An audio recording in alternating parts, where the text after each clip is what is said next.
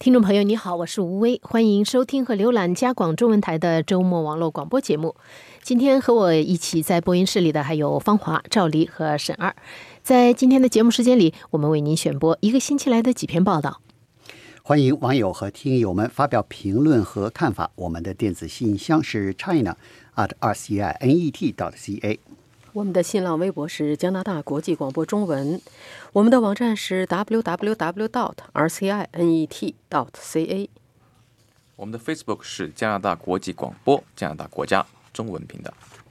每个星期五的北美东部时间上午十点半，也就是现在，我们会有脸书直播 Facebook Live。那么在接下来的时间里呢，我们就来为您介绍一下这个星期的几篇报道。第一篇报道呢是方华准备的，就是加拿大保守党的一位资深议员卷入了性丑闻，这是今这个星期的一大新闻。对他这个卷入性丑闻呢，说起来就是让大家觉得有的有些不可思议啊，就是人不可貌相，这是我的第一个观第一个感觉。人 看看着好像挺老实的。呃，这个这个议员一一方面是保守党的资深议员，多次当过这个担任过前哈珀政府的多个。重要的部长的职位，这是第一。第二呢，他在政坛混迹三十多年，是非常老资格、有经验的政治家。而且就在他不当部不当部长以后，经常听到的这个名字克莱这个不当部长以后，他仍然是这个呃非常有影响力的政治家，是因为他是官方反对党的司法事务的发言人，就相当于影子内阁的这个部长。所以呢，他是重要。第一，担任过重要职务；第二呢，是有多年的从政经验。第三呢，这个互联网已经是多少年在这实行的事情，大家都知道，在互联网上啊，你得小心。这个互联网上有很多情况下呢，不说是到处是陷阱吧，但是呢，互联网给你提供的方便，那方便也会带来一些这个风险。大家都知道的事情，不是曾经有句笑话说嘛，这个互联网那头是条狗，你都不知道，你都以为是个人在那儿在在那儿呃给你发信息，怎么怎么样。特别是现在什么这个嗯，现在闹的美国那闹的这个风风火火的所谓的俄国这个干涉呃选美国选举的，不就是在网上利用自己的水军或者是呃穿着马甲，都是问问主要问题就是你都不知道那个真正发那个发帖的人或者跟你联系的人到底是什么背景的人。就是在这种情况下呢，这位这个保守党的资深议员呢还犯了一个错误，就性丑闻错误。他在网上呢，他在网上向。他认为是一个很有呃很有吸引力的女性呢，发了这个呃有关自己的裸照，这个不但是照片呢，还有这个视频。结果背后是，结果那边是一个抠脚大汉，是不过结果那边呢，后来呢，那边的人就是说发来发来一条信息，交五万欧元，否则的话，把你发来的这些这个。视频的照片啊，给你公布。这这种事情通常是女小女孩上当，这个男的，所以 所以就说大让大家觉得有些不可思议呢。而且是资深政治对，五万欧元相当于七万五千加元，呃，看起来数目并不是特别大，不像人家一张口就要五十五十万上百万的这么勒索费用。但是呢，这个好多专家都说呢，这只是开始。为什么呢？因为这位这个呃叫克莱克莱蒙特的这个加拿大呃保守党资深议员呢，他在不但当部长的时候，在哈珀政府当部长的接触了大量的政府的机密文件，而且呢，他现在还是加拿大议会几个重要的委员会的成员，特别是负责国家安全和情报事务委员会的成员。他坐在那个位置上呢，就可以接触到很多的政府的机密文件。这个机密文件呢，如果对方知道他的这个位置，知道他这个能够获得这样的机密文件，就可以说我下次不要钱了，你给我机密文件。嗯，你不给我机密文件，同样把这相片给你公布，所以一样一样的就是可以勒索你。你知道这个保守党的这个前呃哈珀政府的前外交部长叫伯尼埃。他曾经被迫辞职，为什么被迫辞？他当时担任外交部长，他把这个政府的机密文件带回自己跟情妇的这个住宅里面。他的情妇呢是有跟黑手党有关系，有跟摩托车党有有关系，所以他为了这个事件，就是说只只是涉嫌他的文件可能会被呃会被这个所谓的不法的组织给获得。他就被迫辞职了。那么，所以你就想想这个，一旦你牵涉到敏感文件呢，那么你的这个位置就比较敏感。你的就容易受到其他的这个犯罪组织或者外国外间谍组织的关注。他这位保守党议员呢，他就告诉他接到这种所谓恐吓诈骗的这个消息以后呢，他赶他是可能是害怕了，赶快告诉加拿大皇家骑警说有人要敲诈我，而且呢，这敲诈我的人可能是外国人，可能是外国的组织或者成员。所以呢，他把这事件告诉了警方，同时呢，也告诉了这个保守党领袖谢尔，呃，他并宣布自己辞去在议会各个委员会担任的一切职务，同时道歉，给自己的这个选区的嗯选民写了道歉信，也在道歉信里，一方面他向自己的家人表示了道歉，说是他他是结婚了，他有他有他有他有妻子有儿女，然后说呢，他的这个行为呢，给自己的家人呢带来了。呃，非常不必要的羞辱，给自己的保守党同事呢，也带来了不好的这个呃结果，给自己让自己的选区的选民们失望。他做做了道歉，好像是这个事情他处理的不错，应该是呃该做的都做了。但是呢，星期四这是他星期二做的事情，星期三保守党领袖谢尔呢把他宣布呢，他要要求这位呃保守党议员呢。离开保守党的议会党团，换句话说，就是保守党就是这个大家庭不要他了。他因为什么呢？因为谢尔说他又收到了其他的信息，证明呢这个不像是克莱蒙特告诉他那样。克莱蒙特告诉他说：“别担心，我就这么一次事儿，我就这么一次犯傻事儿了，以前没事儿。”结果，谢尔星期三得得到的消息是，他以前不但有事儿，而且呢，这个还告到了警警方。不，只不过这次是告到了皇家骑警，上次是告诉了这个安大略省的警方。同样，他受到网上人家勒索。这一次呢，勒索的就是什么？呃，也是网上一个女性，她是她不同的女性，她也是把照片呀、什么视频发给人家。然后，然然然后后来有一个另外一个社交网站说要出钱买。这个女性手上的这些这些视频相片他知道这个消息以后，赶快告诉安大略省的警方。所以呢，希尔就说了：“你是挤牙膏似的挤一点，是一一下挤一点。我不知道你到底以前犯了多少事，就这两件事曝光出来的，加上你这么挤说挤一点说一点，就说明你这个第一不诚实，第二呢问题可能不小。所以呢，就就是让他把他踢出了。”保守党的议会党团，所以这个加拿大政坛呢，一般来说呢，不像美国政坛那么就是经常出一些让人感到这个呃非常呃可以让媒体大量报道，让许多选爆炸性吃瓜吃瓜吃瓜民众非常的兴奋的 这样的消息。加拿大政坛相对来说呢是比较这个沉静的，但是这一次这个消息呢，应该说是呃很很吸引眼球的这个新闻。是，而且就是，不过，嗯，就像刚才你说的，说他实际上就是处理的到这一部分，就是他的这个判断力也好，他的这个嗯生活习惯也好，确实是让人非常的跌破眼镜。尤其你看他那个样子，是一个非常稳重的一个中年的经验丰富的这个政客，但是至少他到这里，他没有就是说。因为害怕，因为恐惧，这个是很多人也会有的。七万哦，七万家园也不多，就先交了，想息事宁人。至少他还没有往那一步去，我觉得至少，否则的话，这个就错就更大，最后还是一样的要身败名裂。对，好，接下来我们呃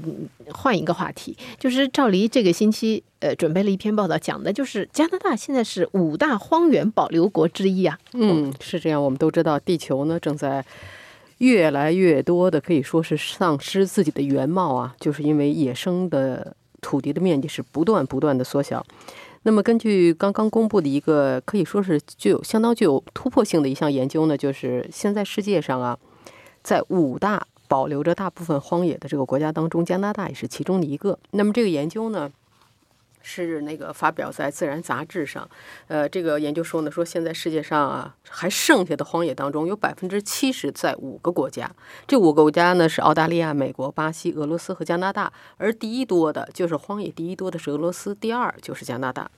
所以呢，研究人员们说呢，他们为了进行这项研究，就研究了好多这个卫星地图啊，等等等等，总总共是进行了三年的时间。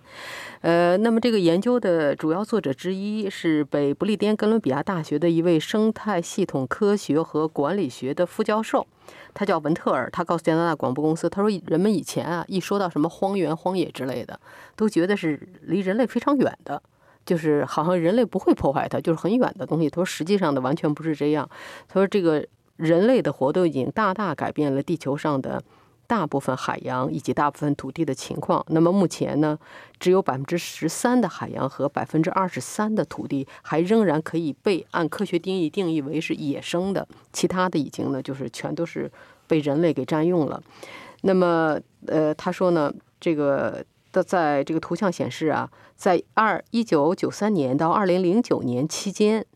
地球上有三百三十万平方公里的这个整个一个非常完整的荒野地区都被工业规模的人类活动给彻底侵占了。那么这个面积呢，相当于整个整个一个印度的面积。他说，人类进入了荒野地区，把荒野地区呢用来或者是做这个农田的耕种啊，或者开发为居住区啊，等等等等。那么在这个期间呢，本来呢。一些就是对人类活动比较敏感的物种也就彻底的消失了。那么他还谈到呢，他说，跟其他国家相比呢，加拿大的很多荒野可以说是保持着相对良好的状态。这主要呢就是因为加拿大人口稀少，人类活动相对来说少一些。但是在根据这个不列颠哥伦比亚省的保护数据中心的数据啊，加拿大仍然现在有超过一千五百个物种也是处于这个濒临灭绝的这个状态。所以，加拿大的科学家们呢，现在都在普遍的呼吁，就是加拿大的各级政府，呃，要采取各样各种各样的措施，来减少人类活动对环境的破坏。科学家们说，当然也知道，现在人口都在膨胀，人越来越多，你也不可能说让大家没地方住、没地方生活。但是呢，在你就是这个开发大自然的时候，应该采取更为科学的方法，比如说更科学的保护这些动物的栖息地啊，就是减少对这个野生的环境还有野生动物的这个危害。嗯，你你提到的这五大国家里面有两个是北方国家，像俄罗斯和加拿大。嗯，这个就是大片的这嗯，在北极地区靠近北极的，像西伯利亚和加拿大的大北方，所谓的那些那些地方，实际上就是可能更。很大程度上是被这个寒冷的气候给保护了。好的，谢谢你，赵丽。接下来我们请沈二给我们介绍一下，就是现在谷歌在赞助英国卫报成立语音实验室。对，语音实验室呢，这个听起来好像跟一个报纸的关系不大啊。但是就是说，语言实验室可能谷歌看上的是英国卫报它的新闻能力。因为做报纸的嘛，它有很多新闻的素材。那谷歌为什么要做这一步呢？或者英国卫报为什么要跟谷歌合作呢？因为现在音频已经成为一个呃越来越热的一个新的媒体的一个战场了。因为像呃我们能看到的，就是像智能音箱，但智能音箱呢，实际上是谷歌的所谓的叫语音助手。那它的叫做 Google 呃 Assistant，那谷歌语音助手呢，实际上是包括囊括了智能音箱，包括手机这一系列的这个设备都在里面。那么，但是对于谷歌来说，它推出这么个智能音箱，它主要的目的是跟那个呃亚马逊的那个 Alexa 进行或者亚马逊的智能音箱进行对抗、进行竞争。但是他们都会面临一个很大的问题，就是内容从哪里来？实际上就是说，大部分人在使用这些设备的时候。呃，消费媒体内容是一个很重要的一个部分。那么，显然这个谷不管是谷歌还是亚马逊，他们自己是不不能做这个事情的。那么，他们现在就是说，像这一次呢，就谷歌就自己出资来呃来帮助英国卫报成立这样的团队，成立这样的叫 Voice Lab，就是说语音实验室，来就是说做一些尝试性的项目。那么，对于英国卫报来说，它有现成的内容，它有开发人员，然后最重要的是，他也想进入一个新的市场。看看这个语音的这个助手吧，就与智能音箱这一块，它能做出什么市场来？但如果说就凭它现在这个小项目，它是不可能很快的市场化或盈利的。但是既然这个谷歌出钱，对吧？何乐而不为呢？对不对？它就可以在这个项目上作为很大的一个尝试。但是呢，就是说从我们的经历来看，实际上报纸并不是做语音的最强的一个。呃，怎么说一个能手吧？但是报纸是在是在这个所有的传统媒体里面受冲击最大的，受冲击最大，是不是？但实际上，我觉得是广播的或者传统广播媒体的，实际上它的这个潜力最大。这一方面，因为包括你语音这个方面的呃几十年的积累，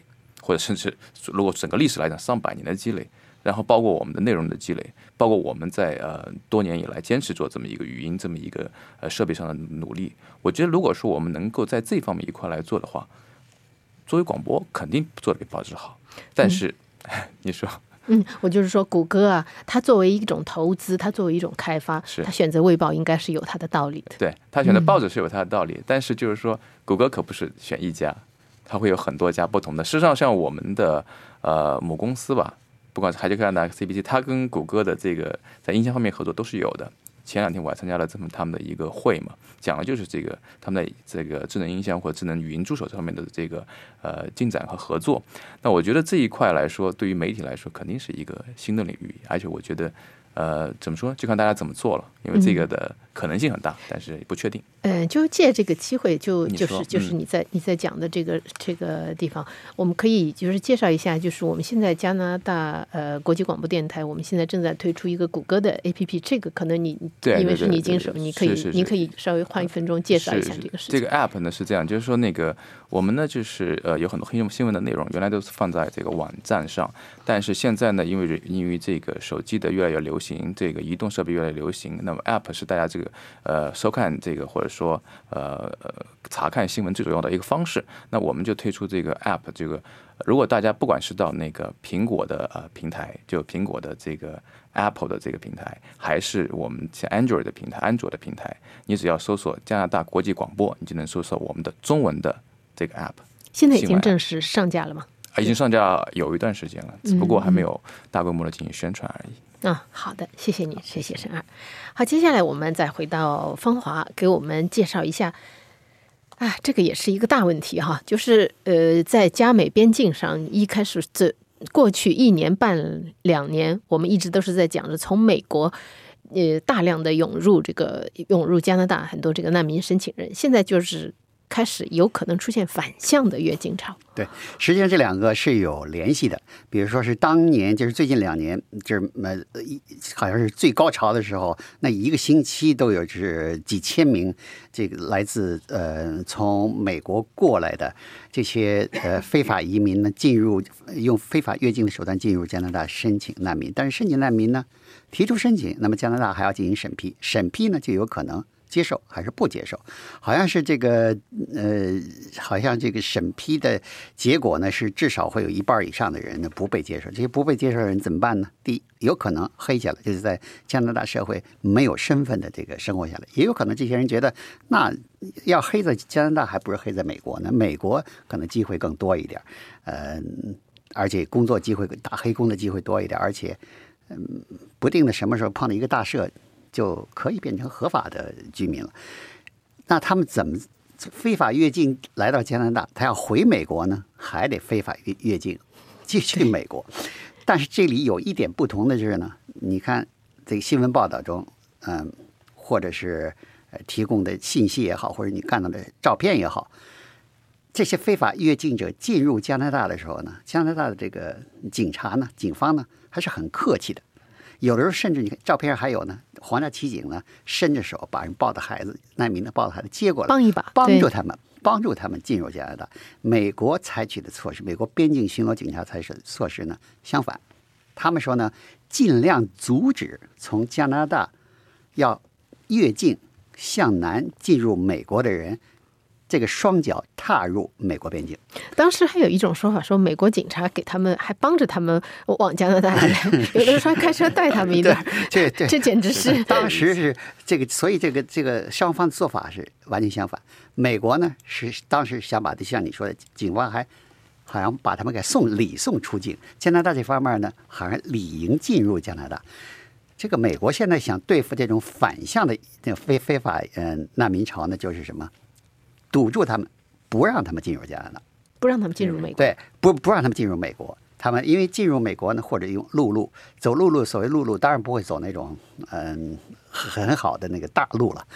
他是要走那种土路、小路，没有那个没有这个边境检查站，也基本上很少有巡逻的，或者走水路，就是干脆就是游泳过去了，哎，这样呢进入美国了以后就比较不容易被美国的边境嗯巡逻警察呢截住，你截住你就进不去了，就给你轰回来了。所以呢，这个现在美国的边境检查当局呢也进了不少先进设备，一一一一方面是高速快艇在嗯在水路上来回的巡逻，而且这种高速快艇呢，它故意弄那种大马达的，大马达一方面速度快，一方面声音大。就是美国这个这个警察就说呢，我不想告诉你我是在偷偷巡逻，我就想告诉你我们是在这个大张旗鼓的巡逻，让你们听了声音就吓也给你吓跑了。还有呢，就是因为这个。毕竟他的巡逻的警察人手少，所以要要是这个买了不是就就是上方给他拨了不少，就是用于监控的电子设备，就是现在无人机啊之类的，对摄像头、无人机，反正这种先先进的设备，就是说呢，对这个呃广大面积的这个边境地区呢，特别人烟稀少地区呢进行监视。但是呢，除除了除此之外，除了这两个措施之外呢。他们第三个措施就要求加拿大警方提供合作啊，